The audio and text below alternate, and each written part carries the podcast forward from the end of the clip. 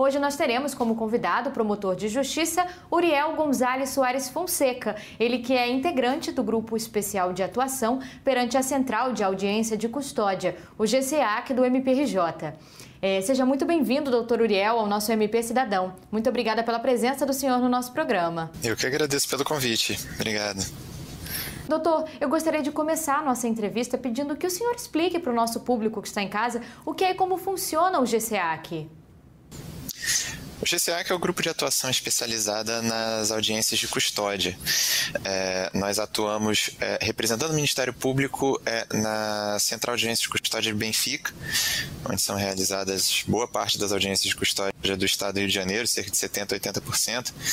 É, e nós também participamos da composição administrativa da central, dessa e das outras duas centrais, é, atuando junto com o CAL na participação é, da construção dos fluxos é, de entrada de presos, de, de manutenção de assistência social, enfim, é, esse trato com o Tribunal de Justiça na implementação das audiências. É, essa questão administrativa também passa pelo grupo, além da atuação em si, da atividade fim. Certo, doutor. Agora, quais iniciativas e casos da atuação do GCAC o senhor acha que merecem destaque? Em relação à atuação é, quanto à atividade fim, é, alguns casos mais midiáticos que o GCA que teve participação, é, o caso Marielle, é, depois da prisão do Rony Lessa e Elcio Queiroz, é, que eles foram apresentados e submetidos à audiência. É, creio que no ano passado a prisão daquelas pessoas que supostamente foram ligadas é, à milícia do Bonde do Eco, cerca de 100 presos foram apresentados à audiência de custódia, também foi um caso bastante emblemático aqui para gente. É, enfim, é, casos de operações policiais é, mais relevantes são é, é as atuações do GCA que são mais é, noticiadas à imprensa e que nós é, conseguimos essa notoriedade, eu acho que merece destaque.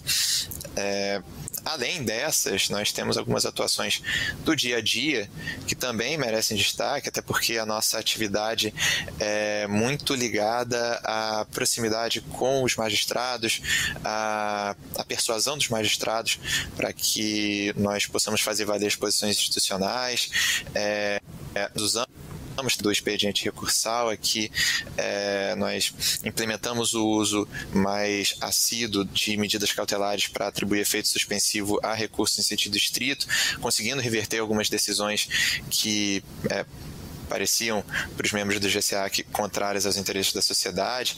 É, recentemente, por exemplo, nós conseguimos reverter é, uma decisão em que o indiciado tinha sido acusado de um roubo com emprego de faca, sendo ele reincidente, tinha sido solto do sistema prisional há uma semana, é, recebeu liberdade aqui por uma magistrada do, da Central de Audiências e nós conseguimos no plantão judiciário reverter essa decisão. Então, é uma atuação bastante intensa bastante combativa e que é, creio que mesmo não, não, não, não sendo midiática, mas é, merece destaque. Também a nossa atuação administrativa, nós conseguimos compor uma estrutura de funcionamento, de fluxo da Central de Agências de Custódia que é, vem a contento servindo aos interesses da sociedade, é, até os interesses também dos, é, dos presos, é, mesmo quando são trazidos para cá para serem alojados da forma devida, é, terem o um encaminhamento quando soltos, é, participação de assistência social, enfim, tudo isso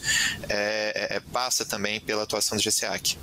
E como o senhor avalia o trabalho do GCAC nos últimos anos, durante essa atual gestão do MPRJ? A atuação do GCAC nesses últimos anos, na verdade, é, é, se confunde com a sua própria existência é de 2017. Então, a, a, atuação nas audiências de custódia, do Ministério Público nas audiências de custódia, ela mudou drasticamente desde a criação do GCA em 2017, nessa gestão é, nós invertemos o percentual de decisões é, que eram desfavoráveis ao Ministério Público, que antes da criação do grupo é, eram a esmagadora maioria daquelas decisões que eram proferidas nas audiências de custódia. O grupo é, firmou posições institucionais, o grupo atua diretamente com os juízes dia a dia, o grupo manteve uma coerência na postura institucional e tudo isso é de extremo relevo para para o Ministério Público como um todo, até considerando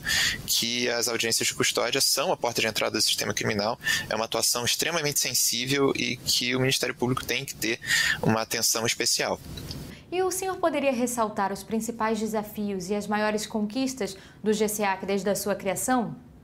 Bom, é, começando pelas conquistas, acho que até já entrei um pouco nesse ponto, é, a, a, própria inversão do percentual de decisões favoráveis às manifestações do Ministério Público aqui na Central é uma enorme conquista. Nós temos conquistas também, até em termos estatísticos, por exemplo, de conseguir congregar é, estatísticas interessantes a respeito é, dos presos capturados, é, da, da espécie criminosa que era imputada aos presos enfim, reconhecer um pouco dessa, dessa importante fonte de dados para que nós possamos identificar é, manchas criminais, enfim, é, isso tem uma valia para diversos outros setores do Ministério Público, é uma grande conquista.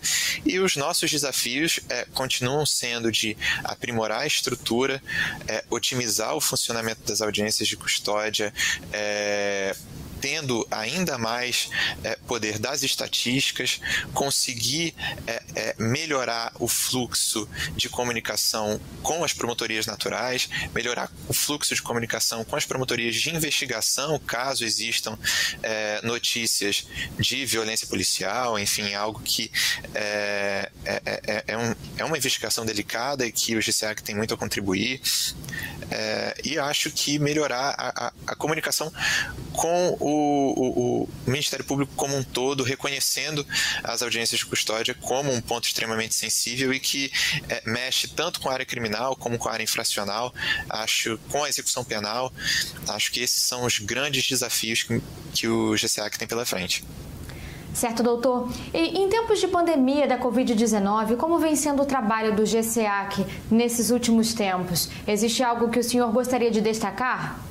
Bom, é, durante a pandemia, até em, é, por uma semana se tentou realizar audiência por videoconferência, mas se viu que é, isso não atendia os protocolos de combate à expansão do coronavírus. Então, é, nós ficamos por alguns meses é, fazendo manifestações digitais, é, processo eletrônico, as decisões eram proferidas também por meio digital, enfim, a, não havia contato e os casos eram encaminhados para que o Ministério Público se manifestasse com manifestações escritas. É, isso perdurou até final de julho. Início de agosto, as audiências é, foram retomadas é, presencialmente, mantendo algum protocolo de distanciamento social, enfim, uso de máscara, mas é, é, agora o GCAC já volta a atuar com todo vapor. Bom, doutor, a nossa entrevista vai chegando ao fim. Eu aproveito para agradecer novamente a participação do senhor no nosso programa. Muito obrigada pela presença aqui no MP Cidadão.